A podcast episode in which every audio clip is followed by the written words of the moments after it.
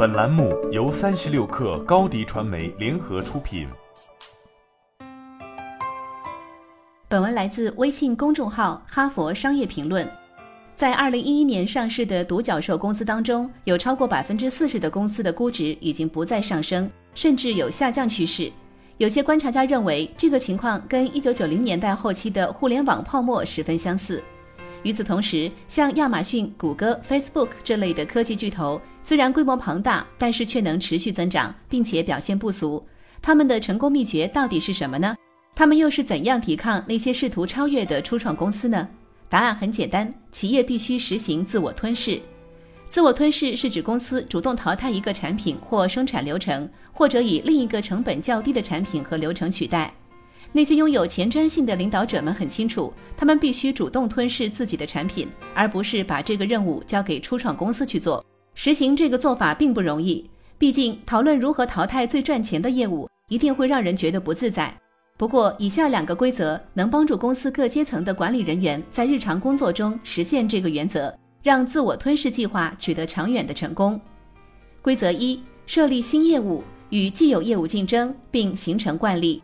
以中国的腾讯为例，早在台式电脑称霸的时候，腾讯就凭借 QQ 软件在即时通讯领域中占据了主导地位。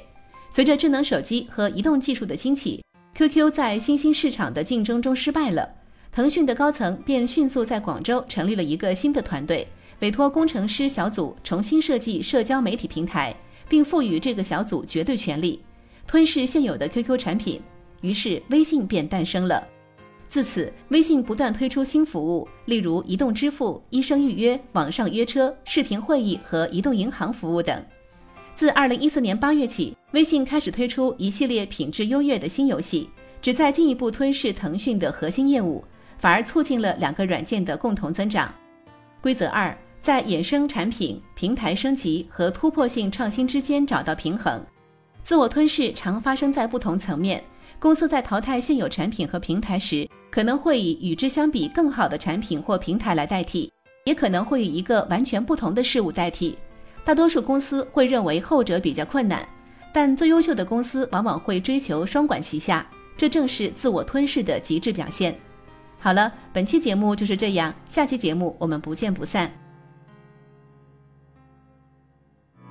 下载三十六课 APP，收听新商业第一频道，给你精彩一百倍的商业科技内容。高迪传媒，我们制造影响力，用最专业的态度为企业提供视频、音频全流程解决方案。商务合作，请关注公众号高迪传媒。